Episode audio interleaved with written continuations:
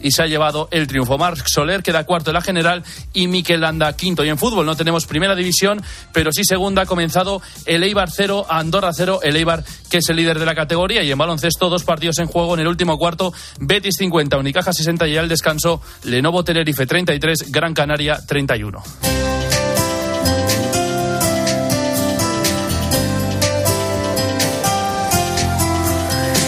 Y hoy en el espejo, Álvaro Real, ¿qué tal? Buenas tardes. Buenas tardes, Iván. A ver, a ver, explícame esto. Hablamos de la loca del Sacramento. Sí, pero además este nombre no nos lo hemos inventado nosotros. ¿eh? Fue un apodo que le puso el Papa Julio II. Hablamos de una mujer singular de la que esta semana conocíamos que va camino de los altares.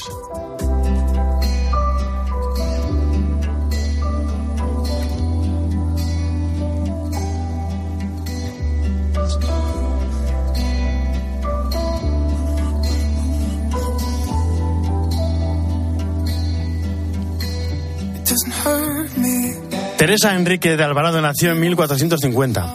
Era prima hermana del rey Fernando el Católico e íntima amiga de la reina Isabel de Castilla. Contrajo matrimonio con don Gutiérrez de Cárdenas, contador mayor del reino y alcalde mayor de Toledo. Tuvo cinco hijos, de los cuales tres fallecieron siendo aún niños. La familia vivía en la corte, ya que el cargo que ocupaba don Gutiérrez era de bastante responsabilidad. Rodeada de riqueza y de lujo, Teresa supo mantenerse en completo desapego de los bienes terrenales. Ordenó la construcción de conventos, hospitales, capillas, ayudó a los pobres y a los enfermos, se dedicó a la educación de sus hijos enseñándoles prácticas de piedad y de caridad. Pero si destacaba por algo, era por su devoción y respeto al Santísimo Sacramento. Pasaba horas ante el sagrario. Ella misma molía el trigo y amasaba la harina para la confección de las hostias que después serían consagradas en el altar. Además, fundó cofradías sacramentales que se extendieron por muchos lugares, impulsando notablemente la adoración eucarística. A tal nivel llegó que dispuso que el día de su fallecimiento los actos fúnebres de su entierro fueran sencillos, prohibió que se hablara sobre ella y mandó que el sermón se hiciera en honor del Santísimo Sacramento. Su cuerpo se conserva incorrupto y descansa en el monasterio de las Concepcionistas de Torrijos, en Toledo. Papa Francisco aprobó esta semana el decreto de sus virtudes heroicas, dando un paso importante para ir camino de los altares.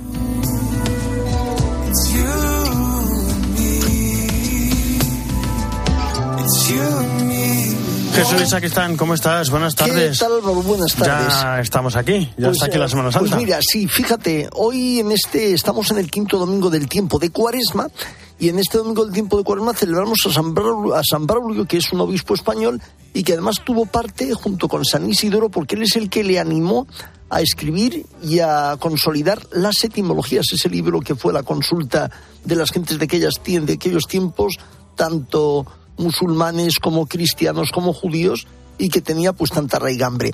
Luego después tenemos también al ermitaño San Juan, que es un anacoreta, y tenemos al Papa Sisto III, pero digamos como antes recalcaba que en estos días ya muchos de estos santos son conmemoraciones o memorias, pero más bien conmemoraciones, porque estos días ya lo que prima siempre en cuaresma, pero ahora con más razón, lo que es la celebración de estos días. Estamos en el quinto domingo y estamos, estamos en la última semana completa de cuaresma. No olvidemos que ya el viernes será en esa tradición viernes de dolor, habrá también procesiones que salgan, empezará el domingo de Ramos y no olvidemos que la cuaresma todavía sigue hasta el jueves santo cuando comience el tríodo pascual. Entonces habremos completado el día 40 dentro de la- de la penitencia sin contar los domingos. Muchísimas gracias, Gracias. Jesús Luis. Pregones, preparativos, ensayos. Nos vamos preparando para la Semana Santa. Cada vez queda menos. Carlos González, Charlie, ¿cómo estás? Buenas tardes. Hola Álvaro, muy buenas tardes. La procesión es una manifestación de fe, es un encuentro de las personas con Dios mismo. El amor a Dios todo lo hace llevadero, suave, delicado, aunque a veces pese, aunque a veces duela. Es posible ver el rostro de Dios y de María Santísima la Virgen en las procesiones. Porque lo que estamos contemplando es una catequesis que nos recuerda lo que es la pasión, lo que es la muerte y lo que es la resurrección de Jesús. En los buenos y en los malos momentos tenemos que llevar la cruz de Jesús, no delante, sino detrás de él, como Simón de Cirene, hasta la cumbre del Calvario. y por supuesto en el sufrimiento de los costaleros que se unen para portar el trono, el sentimiento de llevar el sufrimiento de la cruz del Señor en sus vidas y de aliviar con su esfuerzo y con su sacrificio el dolor y el sufrimiento del mundo. Antonio Jesús Carrasco, párroco de El Salvador en Nerja y de Nuestra Señora de las Maravillas en Maro, es director espiritual en Málaga de la Cofradía de Nuestro Padre Jesús Nazareno, María Santísima de la Esperanza, Santo Entierro y María Santísima de los Dolores, de la Cofradía de Cristo Resucitado y María Santísima de la Asunción, y de la Hermandad de la Virgen de las Angustias, entre otras. Conoce de primera mano las lágrimas dolientes de sus hijos. Cuando uno lleva sobre sus hombros el peso de un trono y tiene la sensación de que el trono no te pesa. Y no te pesa porque en ese momento en el que lo porta hay una comunicación con el Señor, con la imagen. Hay un momento de oración, de súplica, de reflexión, de solidaridad y de fraternidad, aliviando el sufrimiento y el peso de la cruz que hay en la vida. Hoy las calles vuelven a incendiar de pasión el corazón de un pueblo que anhela de nuevo acariciar la belleza y la gente que necesita de esa paz en el alma y en el corazón busca también manifestar en esa procesión el encuentro con Jesús y con la Santísima Virgen. Un pueblo que clava sus rodillas en la tierra para hacerse barro, moldeado por las manos del alfarero. Cargar con el peso del Señor yo creo que nunca duele. La cruz no duele. La cruz consuela. La cruz te acaricia. Y la cruz siempre es camino de santificación personal. Un pueblo que se hace cautivo de ese amor que solo sabe ser misericordia. Estamos llamados a ser testimonios de la fe en medio de esta sociedad, testigos de Dios en medio del mundo que nos ha tocado vivir. Es la voz de Antonio Jesús Carrasco, un compasivo sacerdote de Jesucristo, un padre que nos enseña a contemplar en cada uno de sus latidos, a modo de procesión, el paso de la muerte a la vida por amor. Todos los sufrimientos, los sinsabores, las horas gastadas, las lágrimas vertidas por amor merecen la pena. Muchísimas gracias, Charlie. Las 2 y 12, no menos en Canarias. Nos vamos a Roma. Eva Fernández, ¿cómo estás? Buenas tardes. Muy buenas tardes, Álvaro. Bueno, vamos con el Ángelus. Papa Francisco habló del Evangelio de hoy. Dice, quizá también nosotros llevamos ahora en el corazón algún peso o algún sufrimiento que parece aplastarnos. Sí, y, si estamos pasando por un mal momento o incluso pensamos que ya no hay nada que hacer y eso pues nos produce dolor y nos, y nos desespera. Jesús nos dice que no es así, que en estos momentos no estamos solos. La verdad, Álvaro, seguro que tú también lo has pensado al escuchar que hoy ha sido un ángelus absolutamente estimulante. Sí, ¿eh? sí, sí, sí el Papa, a través eh, del pasaje del Evangelio de Lázaro que leemos hoy, eh, nos envía un mensaje claro. Jesús da la vida incluso cuando parece que ya no hay esperanza. Explicaba el Papa que son momentos en los que la vida se asemeja a un sepulcro cerrado, porque todo es oscuridad, todos vemos solamente el dolor y la desesperación, pero el milagro de hoy nos dice que precisamente en estos momentos Jesús se hace más cercano que nunca para darnos de nuevo la vida. Io te prendo io per mano, dice Gesù. Como cuando da piccolo imparavi a fare de la mano, dice Jesús, como cuando de pequeño aprendías a dar los primeros pasos. Quita las vendas que te atan, no cedas al pesimismo que deprime, al temor que aísla, al desánimo por el recuerdo de malas experiencias, al miedo que paraliza. Yo te quiero libre y vivo, no te abandono, estoy contigo. No te dejes aprisionar por el dolor, no dejes que muera la esperanza. Vuelve a vivir fratello, sorella, ritorna a vivere. El Papa recuerda que este pasaje es un himno a la vida, es el momento de quitar la piedra y de salir al encuentro de Jesús que está cerca. Y al despedirse ha dado un consejo a los confesores. Les decía, no, no os olvidéis que también vosotros sois pecadores y que estáis en el confesionario para perdonar y para perdonarlo todo, como el Señor lo perdona todo. Y tras la oración, tres países que siempre están en las oraciones del Papa, Ucrania, Turquía y Siria.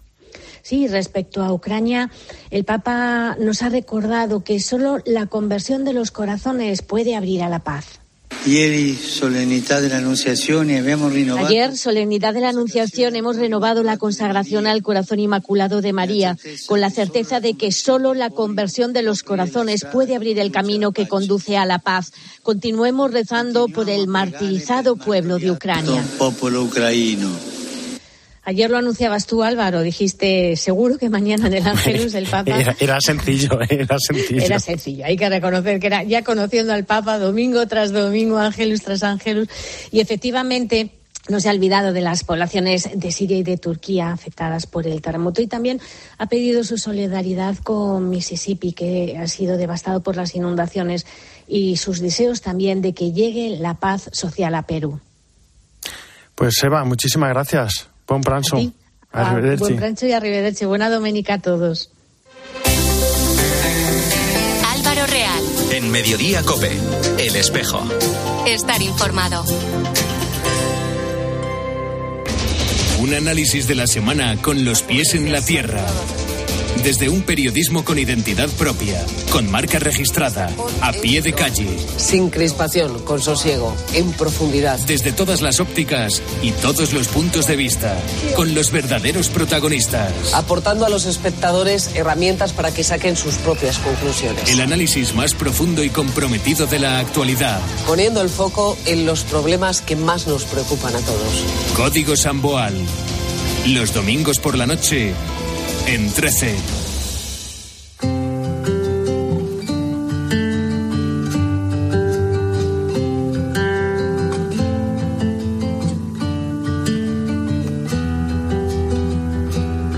En Mediodía Cope, El Espejo. Estar informado. If I was free today, I came and sat beside you, and then we drove away. Was in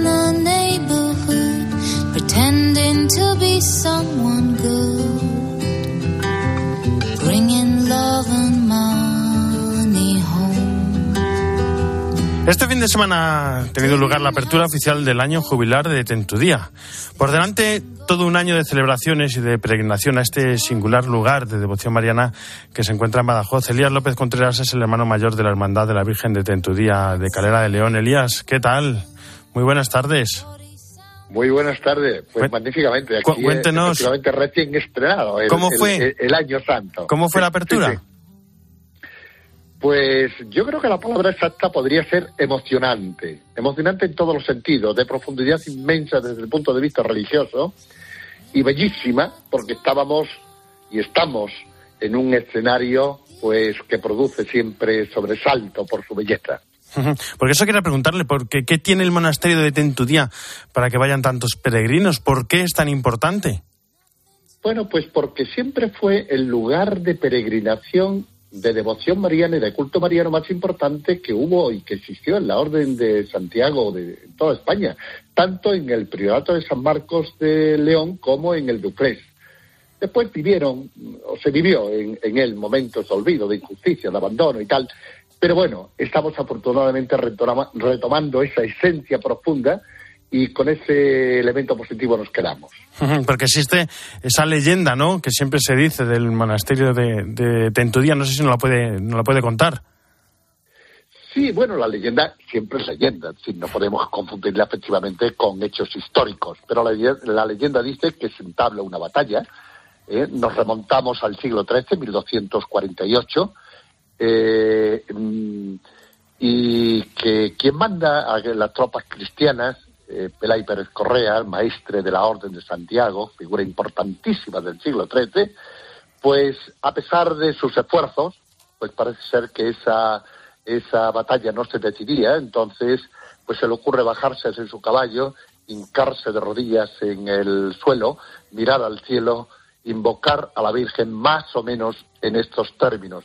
Santa María, detén, detén, del verbo detener, para, ¿no? Detén tu día. Y sigue diciendo la leyenda, pues que el sol se paró, que el día se alargó y tuvo tiempo de ganar la batalla. Lógicamente es una leyenda, pero que en el fondo traduce pues unas actitudes fundamentalísimas, que es con lo que yo creo que tenemos que quedarnos, Sí. ¿no?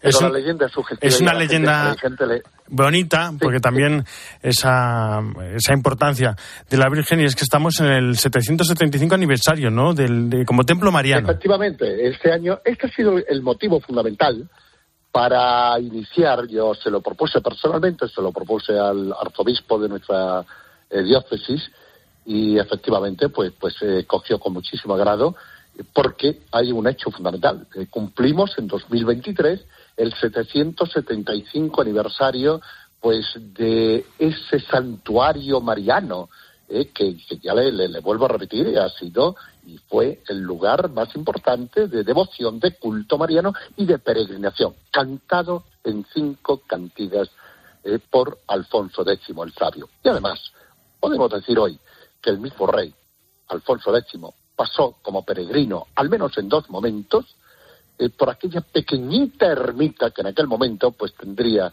o no, no, no, no sobrepasaba los 12, 13 metros cuadrados. ¿Mm? Entonces, al rey se le dio la tudiana, o en aquella época no había.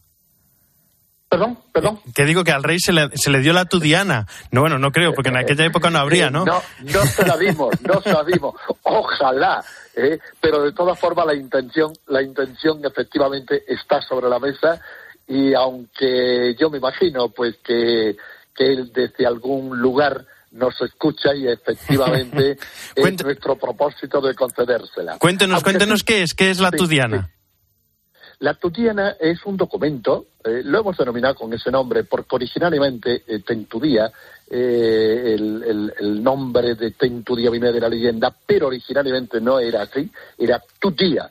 Tutía era la sierra, eh, la sierra le presta la vocación a la Virgen y la Virgen le da la sacralización a la sierra. A partir de aquel momento se llamará la sierra de Santa María de Tudía.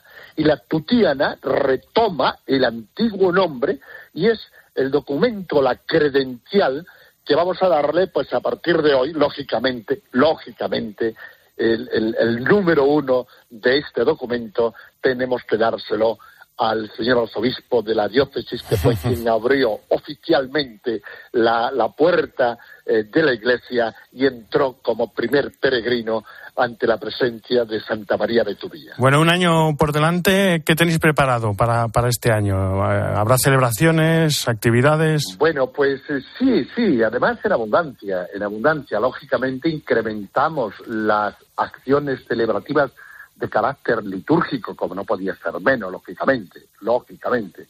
Además de la apertura, pues, de, que tuvimos ayer, pues eh, insistiremos en todo lo que son las peregrinaciones que habitualmente to- cada año, el 15 de agosto y el 8 de septiembre, pues hay aquella cima, ¿eh? Ese año pues se van a incrementar pues con muchas parroquias que ya lo están notificando ¿eh? para llegar como grupos de peregrinos pues aquel santuario precioso en un enclave geográfico eh, de belleza in- in- incalculada que siempre que siempre produce eh, el estar allí sobresalto entonces esa- esas acciones celebrativas litúrgicas pues es lo fundamental es lo fundamental ¿eh? Después, pues vamos a potenciar como, como acción también fundamental, vamos a potenciar la peregrinación andando de los pueblos del entorno, no solamente de este Calera, sino Calera de León, eh, que es, eh, bueno, pues el pueblo a cuya jurisdicción pertenece el monasterio de Tentudía y el santuario mariano, sino de todos los pueblos del entorno.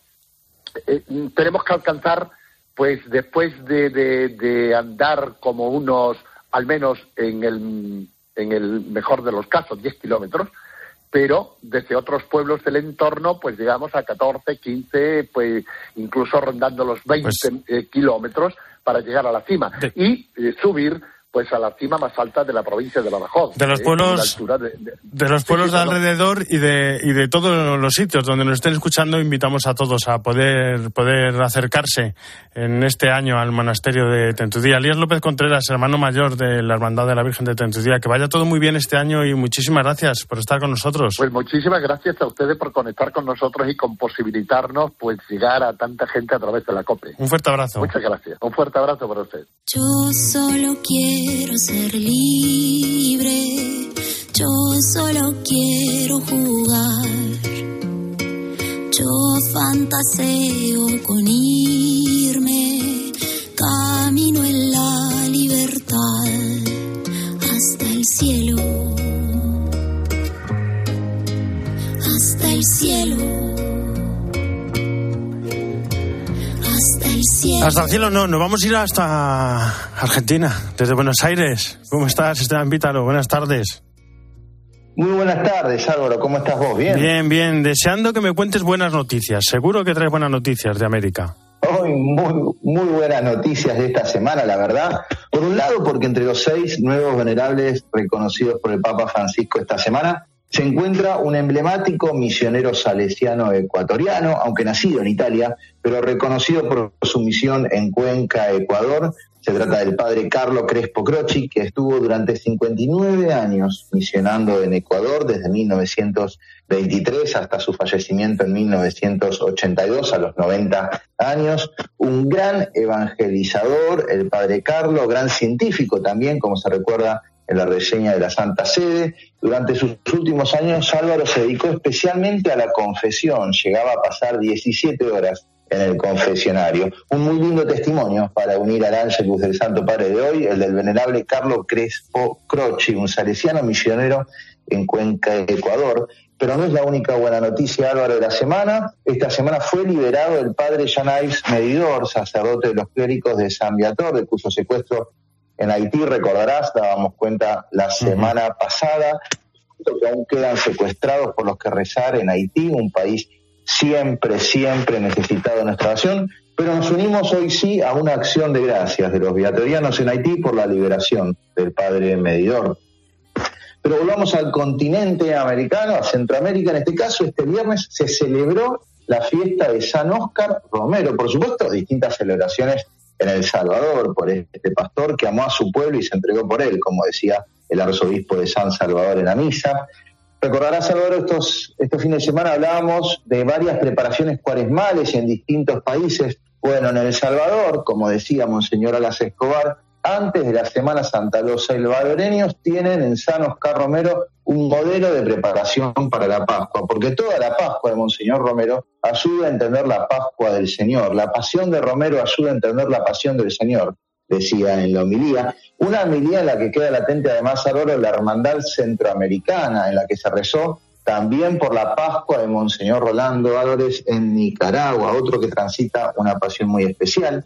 Pero también se rezó por una muy buena noticia centroamericana que nos remite a España, porque asumió en Honduras el nuevo arzobispo de Tegucigalpa, un español que une su sangre definitivamente a la del pueblo hondureño, Monseñor José Vicente Nacher Tatay, nuevo arzobispo de Tegucigalpa, reemplaza al cardenal Óscar Andrés Rodríguez Maradiaga, que estuvo 30 años al frente de la diócesis, dejando una huella indeleble en Tegucigalpa. Monseñor Nacher asumió en una conmovedora y significativa Eucaristía Álvaro, celebrada donde más, en la Basílica de Suyapa, a los pies de la patrona hondureña. O sea, el cardenal Maradiaga invitaba a Monseñor Nacher, a este obispo español, a vivir la misión de influencer de Dios, oriundo de Valencia, pero peregrino misionero en Honduras desde hace 23 años, de los padres Paules. Monseñor Nacher se emocionó al pensar en sus padres que no pudieron acompañarlo, pero tuvo un recibimiento, Álvaro, una familia hondureña que, insisto, arropa como un hijo propio de estas tierras hondureñas al valenciano Monseñor José Vicente Nacher Tatay, nuevo arzobispo de Tegucigalpa en Honduras. Álvaro. Valenciano hondureño. Esteban Pítaro, un fuerte abrazo. Hasta la semana que viene. Abrazo grande. Chao, chao.